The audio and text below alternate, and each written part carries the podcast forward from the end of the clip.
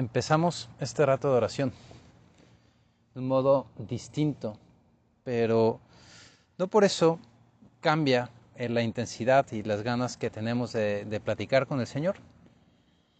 Hoy haremos este rato de oración delante de la imagen de la Virgen, no podemos estar en el oratorio, pero delante tuyo, Madre, vamos a intentar platicar con tu Hijo, con tu Hijo Jesús, sobre lo que Él quiere que nosotros hablemos.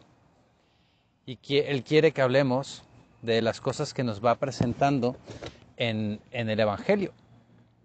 El Evangelio de hoy es un tema donde Jesús nos habla del servicio.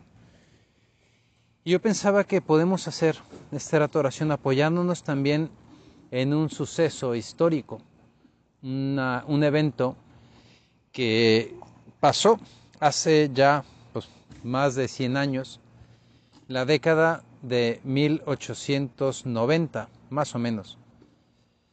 Era una noche de tormenta en Filadelfia, Estados Unidos, y en un hotel de los pocos que había entonces, se presentó una pareja, ya entrada la noche, buscando una habitación, una habitación libre.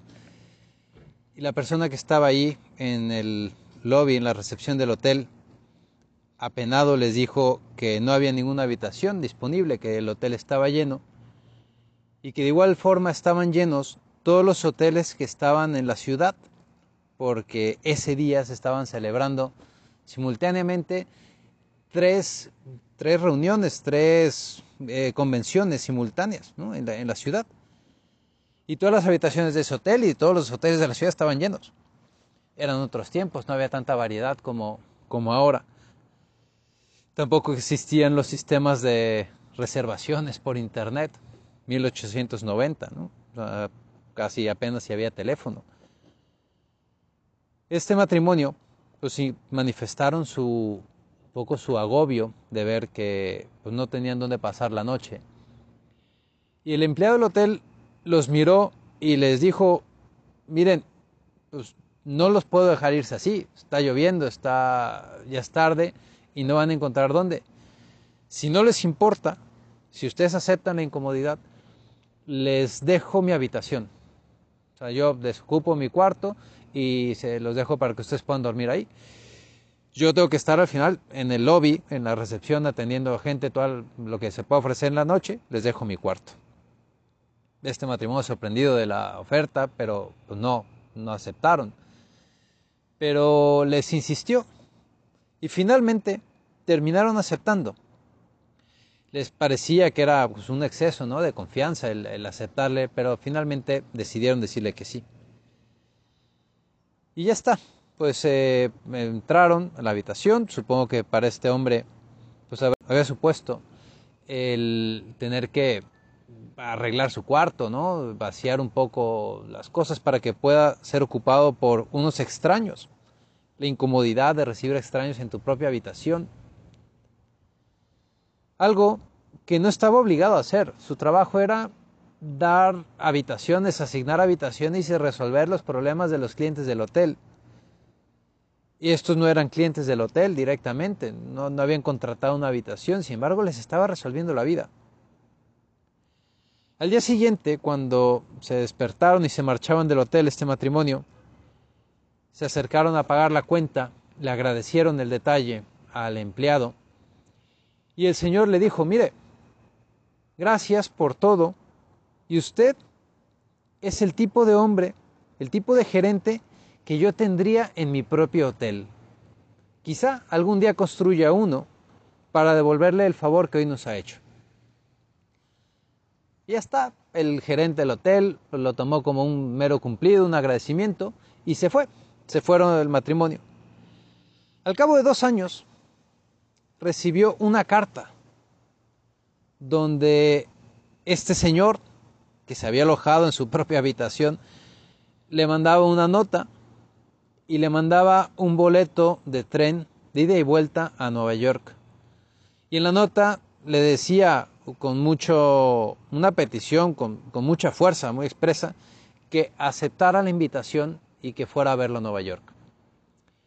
Un poco de curiosidad, el gerente Pues tomó el tren y fue a ver aquel sujeto que alguna vez había alojado en su propio cuarto.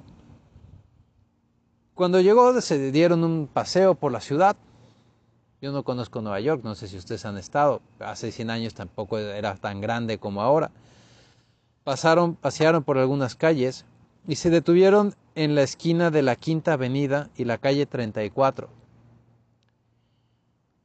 Ahí el anfitrión, el ahora anfitrión, le mostró un edificio en construcción con una fachada de piedra rojiza y le dijo, este es el hotel que estoy construyendo para usted. Y el empleado le miró con una cara de asombro. Esto es broma, ¿no? Pues no, no es una broma. No se dio cuenta el empleado a quién tenía delante. ¿Quién era aquella persona a la que le ofreció su propio cuarto? Resulta que ese matrimonio era uno de los matrimonios más ricos de Nueva York de entonces. El señor se llamaba William Waldorf Astor. Y el hotel que estaban construyendo y al que lo contrató como su primer gerente era el famoso hotel Waldorf Astorias, que seguramente lo habrán visto, habrán escuchado hablar de él. Es un hotel icónico en la ciudad, donde se han alojado gente de todos los países, la nobleza, reyes, presidentes, príncipes, artistas, de todo. Ha habido ahí eventos de todo tipo. Un hotel que llena es parte de la historia de la ciudad de Nueva York. Y pues el primero de sus gerentes, el señor George Bolt, era aquel que le ofreció el cuarto esa noche lluviosa en Filadelfia. Te decía que nos podía servir esta historia para hacer nuestro rato de oración. No es una clase de historia ni una anécdota simplemente para contar. Estamos hablando con Dios, estamos hablando contigo, Señor. Tú que estás, que habitas en nuestra alma en gracia, tú que estás en nuestros corazones. Hoy vemos solo a tu madre, pero sabemos que estás con nosotros. Viajamos con nuestro corazón, Jesús, hasta el sagrario más cercano, para visitarte, para estar contigo intentar dialogar contigo, qué es lo que nos quieres decir en este rato de oración, con esta historia, con este pasaje del Evangelio. Porque Jesús nos habla del servicio, nos habla de cómo tenemos que pensar en los demás. Y pensar en los demás significa de verdad pensar en los demás. No en lo que yo puedo sacar de beneficio de los demás, en lo bien que me la paso con los demás, sino pensar en ellos. ¿Qué es lo que las otras personas necesitan? ¿Cómo puedo yo resolver todo aquello que la otra persona tiene necesidad? En esta historia que estamos comentando, ese empleado del hotel no tenía por qué cederle su propia habitación a esos huéspedes que habían llegado tarde y sin reservación.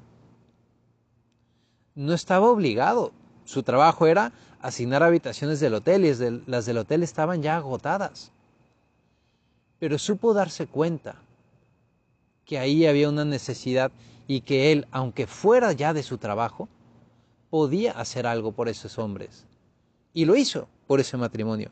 No sabía quién era aquella persona.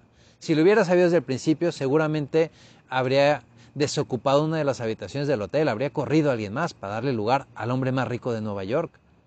Pero no lo sabía. Y no buscaba una recompensa. Él lo que buscaba era atender a una persona. Vio a una persona en necesidad y buscó aliviarles esa necesidad. Nuestro Señor nos invita a hacer lo mismo en el Evangelio. Él nos dice que no ha venido este mundo a ser servido, sino a servir. Y ponte a pensar, de verdad, ¿qué gana Jesús al venir a esta tierra? ¿Qué gana Jesús al venir al mundo? No ganó nada. O sea, no se llevó riquezas, no se llevó honores. ¿Qué vino a traer Jesús? Tu libertad y la mía. Él vino a liberarnos del pecado. Él ya había dominado al, al demonio, o sea, no tenía necesidad. Vino por ti y por mí y por cada uno de los hombres. para liberarnos de las ataduras del pecado. Eso es servicio. Eso es hacer algo por los demás. Y ese es el ejemplo que tú y yo estamos llamados a imitar. Jesús no solo se mueve con, con, realidades así superiores como es la libertad del pecado, se mueve también con hechos concretos de servicio, pequeños detalles de servicio para con sus apóstoles. Piensa en aquella noche de la última cena, donde está Jesús reunido con sus discípulos.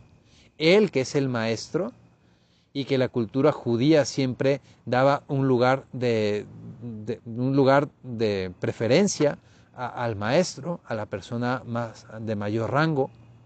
Jesús lo tenía ese lugar de preferencia. Él se estaba sentado a la cabeza de la mesa. Y en un momento dado Jesús se levanta se ciñe sus vestidos y se pone a lavarle los pies a sus discípulos. O sea, Jesús no, no simplemente les dice, oigan, tienen que pensar en los demás, sino que Él mismo toma una toalla, toma el agua y lava los pies uno a uno de sus discípulos. Jesús nos manda a amar a los demás. Un mandamiento nuevo les doy, que se amen los unos a los otros como yo les he amado. Tú y yo estamos llamados a amar a los demás. Amar de verdad. Amar con obras, con hechos. Y no solo detalles de cariño, sino también detalles de servicio. Pensar en resolver las necesidades de las demás personas. Necesidades que a veces son manifiestas, pero a veces son ocultas. Tú no te das cuenta. Bueno, puedes no darte cuenta, que una persona está necesitada de algo. Pero si pones un poquito de atención, te darás cuenta que esa persona necesita algo, un poco de cariño, un poco de ayuda. Tu mamá es autosuficiente para preparar la cena en tu casa. Ella tiene dos manos y dos pies y puede moverse y tiene los ingredientes para preparar esa cena. Ella no, en teoría, y no necesita de una ayuda para preparar la cena. Pero qué bien le viene un par de manos adicional para preparar esa cena. Qué bien le viene dos pies más para que acerquen los platos a la mesa y pongan la mesa. Un detalle que no era necesario y que tú pues, tampoco estás obligada, si lo vemos así, ¿no? en estricto sentido, no estás obligada a hacerlo. Pero qué bueno es hacerlo. ¿Qué cara se le pone a tu mamá el día que le ayudas, sin que ella te lo pida? ¿Qué cara se le pone a tu papá cuando te ofreces a también tú hacer un pequeño arreglo en tu casa? En reparar un pequeño desperfecto, en ofrecerte tú a ir a comprar eso que hace falta para la cena, en levantarte de la tele para ir a abrir la puerta y recibir la pizza que te vas a cenar tú misma y que pidieron los demás. Qué a gusto es quedarse viendo la tele, qué a gusto es quedarse en tu cuarto y que te lleven tu cena hasta allá pero qué a gusto también para los demás que tú hagas eso, acercarles lo que necesitan. Ayudar a una hermana que no entiende con algún o algún hermano que no entiende algo de la escuela. Un pequeño detalle de orden en la casa no te toca, ya sé que hay ayuda en la casa, seguramente muchos de ustedes tienen gente que las ayuda y que están haciendo su trabajo y se les paga para eso, sí. Pero tú puedes también por cariño, por caridad, por amor, poner de tu parte. No se trata de quitarles el trabajo, pero de facilitarles el trabajo. No dejando cosas tiradas, no haciendo más tiradero de, de, lo que ordinariamente se ensucia. Ya la casa suficientemente se ensucia con el uso normal, pues no se trata de tú esmerarte en ensuciarla más para los demás. San Pablo nos dice en una de sus cartas Lleven unos las cargas de los otros y así cumplirán la ley de Cristo. Llevar los unos las cargas de los otros. Sorprender, adelantarte con esos detalles de cariño como, como vimos el detalle de cariño de este empleado del hotel. No es un cariño porque no es su familiar, no es su primo, no es pariente, no. Es un cariño por el simple hecho de que es otro hombre, otro hijo de Dios que merece el cariño como tú también mereces ser querida. Él también, ella también. Volcarte y examínate, aprovecha este rato oración. Estamos hablando con Jesús. Examínate si tú estás teniendo esa misma actitud de servicio, de pensar, ir más allá de tus obligaciones, aunque no te toque, aunque no sea tu encargo, adelantarte a hacerlo. No pasa nada, no, te, no se te van a caer los dedos, no se te va a caer la mano por levantar esos platos sucios que dejó tu hermano que se fue corriendo a jugar fútbol. Siempre hay posibilidad de ayudar, a pesar de que también nosotros tenemos muchos compromisos, tienes que estudiar, hacer tareas, tienes que venir a tus medios de formación, y sí, hay mucho que hacer, ver a tus amigas, pero siempre podemos sacar unos minutos para ayudar en casa. Y es más interesante no solo hacer cosas materiales, pequeños detalles de ayuda, sí, son buenos, pero ir más allá, o sea, llevar una vida completamente de servicio a los demás. No ir solo a recoger ese plato sucio que dejó mi hermano ahí, sino pensar yo cómo puedo servir con mi vida a mi hermano. Puedo servir a mi hermano, a mi hermana, con mi ejemplo, que ya no es un detalle concretito, sino es algo mucho más profundo, algo mucho más grande, más ambicioso también. Porque para ser ejemplo para tus hermanos, pues implica que tú tienes que tomarte la vida en serio.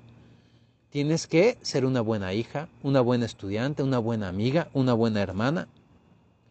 No hacer solo las cosas así por así, sino para cambiar de fondo. Dice San José María, tu impaciencia santa por servirle no desagrada a Dios. O sea, no, no, es, no es desagradable a Dios esos detalles chiquitos, son agradables. Pero esta será estéril si no va acompañada de un efectivo mejoramiento en tu conducta diaria.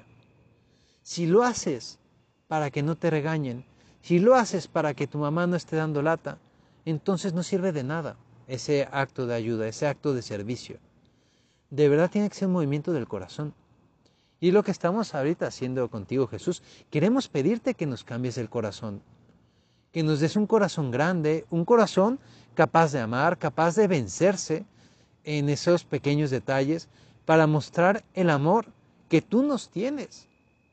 Porque también Jesús le dice a sus discípulos, así los reconocerán como discípulos míos, cuando vean cómo se quieren, cómo se quieren entre ustedes, les decía a los discípulos, y te lo dice a ti y a mí cuando los demás vean cómo nos queremos nosotros, los hijos de Dios, reconocerán que somos discípulos del Maestro. Y qué bonito que vean a Cristo reflejado en tu vida, porque eso es la santidad, vivir la vida de Cristo, una vida de servicio, una vida pensada totalmente para los demás.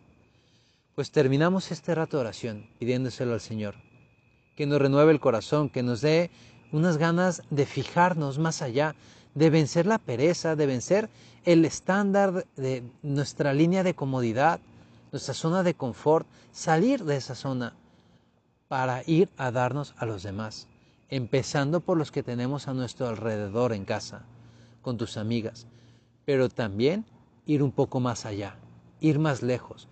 ¿Cómo vas a disponer tu vida? Una vida que de verdad sea una actitud de servicio para la humanidad entera, buscando mejorar, el mundo mejorándote a ti misma, siendo buen estudiante, cumpliendo tus obligaciones. Ahora estás sirviendo al mundo entero. Señor, a ti acudimos a pedirte esa ayuda para que podamos de verdad cambiar nuestro corazón. Se lo pedimos también a la Virgen María, ella que tiene una actitud de servicio tremenda en todo momento. Lo vemos al inicio del Evangelio, cuando sale corriendo a visitar a su prima Santa Isabel. Dice el evangelista que salió corriendo literalmente salió deprisa a visitar a su prima Santa Isabel, porque el ángel le había dicho que ella estaba encinta. Y no fue solo a saludar, sino que se quedó con ella varios meses. Madre nuestra, a ti también acudimos para pedirte ayuda, que podamos aprender esa vida de servicio que tuviste tú y que tuvo tu Hijo Jesucristo, y que podamos así transformar también nuestra vida y así imitar cada vez más a nuestro Señor Jesucristo.